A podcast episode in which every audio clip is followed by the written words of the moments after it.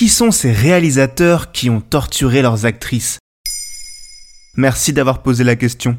Quand on va voir les films au cinéma ou qu'on regarde les interviews des comédiens et comédiennes à la télévision ou dans les magazines, on peut se dire parfois que toutes ces stars ont un métier de rêve et qu'elles ont eu beaucoup de chance d'avoir été choisies pour un rôle sur grand écran. Mais pour certaines actrices, à force de torture ou de harcèlement psychologique, leur réalisateur a transformé le rêve en cauchemar. Comme dans un film d'horreur? Tu ne crois pas c'est bien dire sur le tournage de Shining, le célèbre film d'épouvante de 1980 d'après le roman homonyme de Stephen King, Stanley Kubrick a traumatisé son actrice principale, Shelley Duval. Dans l'histoire, elle interprète Wendy Torrance, la femme de Jack Torrance, jouée par Jack Nicholson. Celui-ci sombre dans la folie et terrorise sa famille dans le sinistre hôtel Overlook.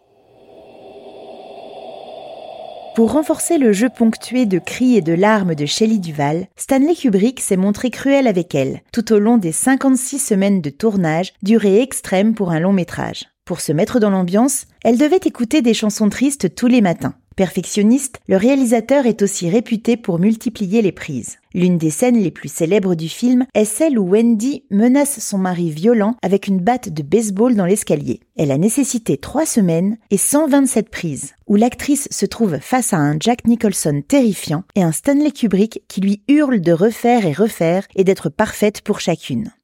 Pour une interview accordée à The Hollywood Reporter en 2016, le journaliste a montré la scène à Shelley Duval, qui n'a pas pu s'empêcher de pleurer plus de 30 ans plus tard, se remémorant les méthodes extrêmes de Stanley Kubrick. Un réalisateur français a-t-il lui aussi harcelé moralement ses actrices? Un réalisateur a effectivement cette réputation, Abdelatif Keshish, notamment sur le tournage de La vie d'Adèle, Palme d'or à Cannes en 2013 et César du meilleur film en 2014.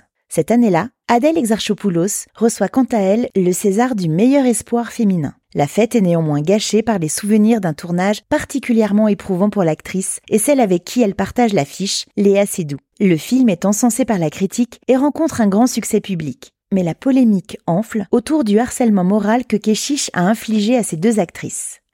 Racontant l'histoire d'une passion entre deux adolescentes, des scènes de sexe sont tournées entre elles. Jusque-là, rien d'exceptionnel. Mais des techniciens présents sur le tournage racontent que ces scènes ont été interminables sans raison, perturbant les jeunes actrices.